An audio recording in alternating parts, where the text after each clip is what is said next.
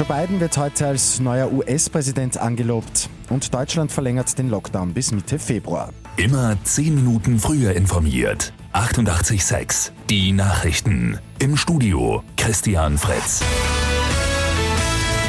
Heute um 18 Uhr unserer Zeit wird der neue US-Präsident Joe Biden angelobt. Donald Trump muss das Weiße Haus verlassen.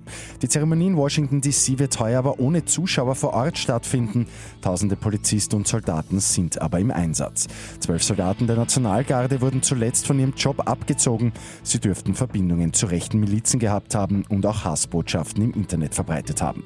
Donald Trump wird als erster Präsident seit über 150 Jahren der Amtseinführung seines Nachfolgers fernbleiben.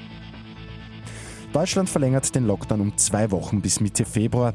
Auch die Maßnahmen werden verschärft. In öffentlichen Verkehrsmitteln und im Handel gilt eine Tragepflicht von medizinischen Masken. Stoffmasken sind nicht mehr erlaubt. Die Schulen bleiben bis einschließlich 14. Februar geschlossen. Wo es möglich ist, soll auf Homeoffice umgestellt werden. In Regionen mit hohen Infektionszahlen können weitere Maßnahmen verhängt werden. Der italienische Regierungschef Giuseppe Conte hat am Abend eine Vertrauensabstimmung im Senat überstanden, aber nur äußerst knapp 156 Senatoren haben für ihn, 140 gegen ihn gestimmt.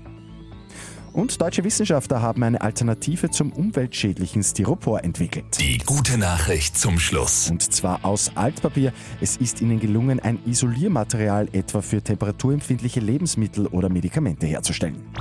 Mit 886 immer 10 Minuten früher informiert.